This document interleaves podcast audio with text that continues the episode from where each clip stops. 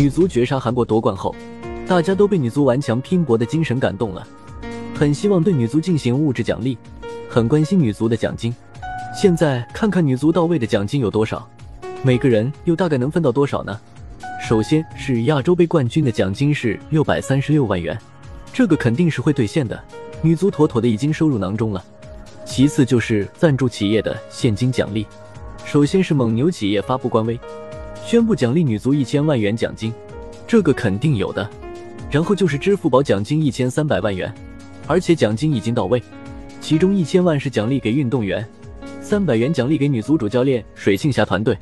也就是说，现在女足已经明确知道的奖金有六百三十六万加一千万加一千三百万等于两千九百三十六万，后续可能还会有企业赞助，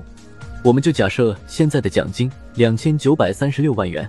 那么可以分享这些奖金的人有多少呢？大概算了一下，有三十五人左右，包括运动员和教练团队等。至于怎么分配奖金，详情不清楚。我们按平均数算，每人大概能分到八十四万左右。这个奖金和男足比起来，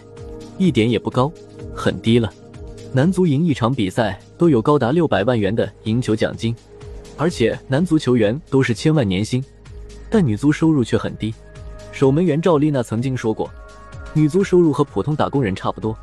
请提高女足的待遇，她们带给我们太多的感动了。